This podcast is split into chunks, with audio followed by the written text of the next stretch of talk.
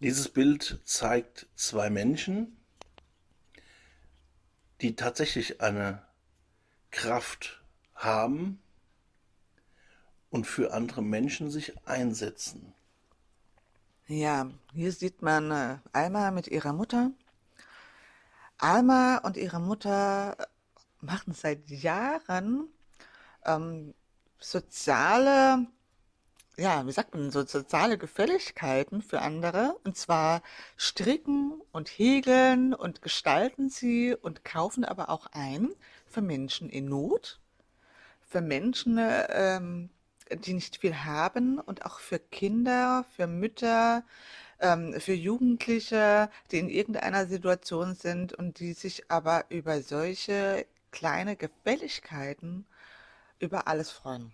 Ja, man muss ja noch eins dazu sagen. Also, es ist tatsächlich so, dass ich mit Alma in einer Klasse war, in der Schule, und wir uns sehr, sehr lange kennen. Und ich weiß auch, dass es äh, gesundheitlich beiden gar nicht so gut geht.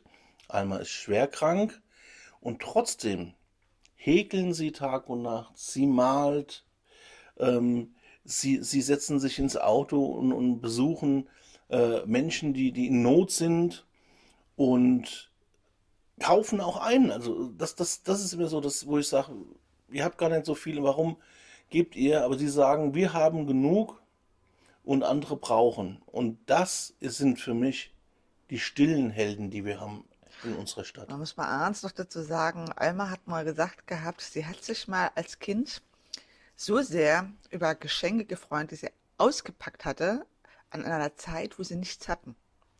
Und sie möchte diese Freude und diese lachenden Kinderaugen oder auch lachenden Erwachsenenaugen wiedergeben, solange sie es kann.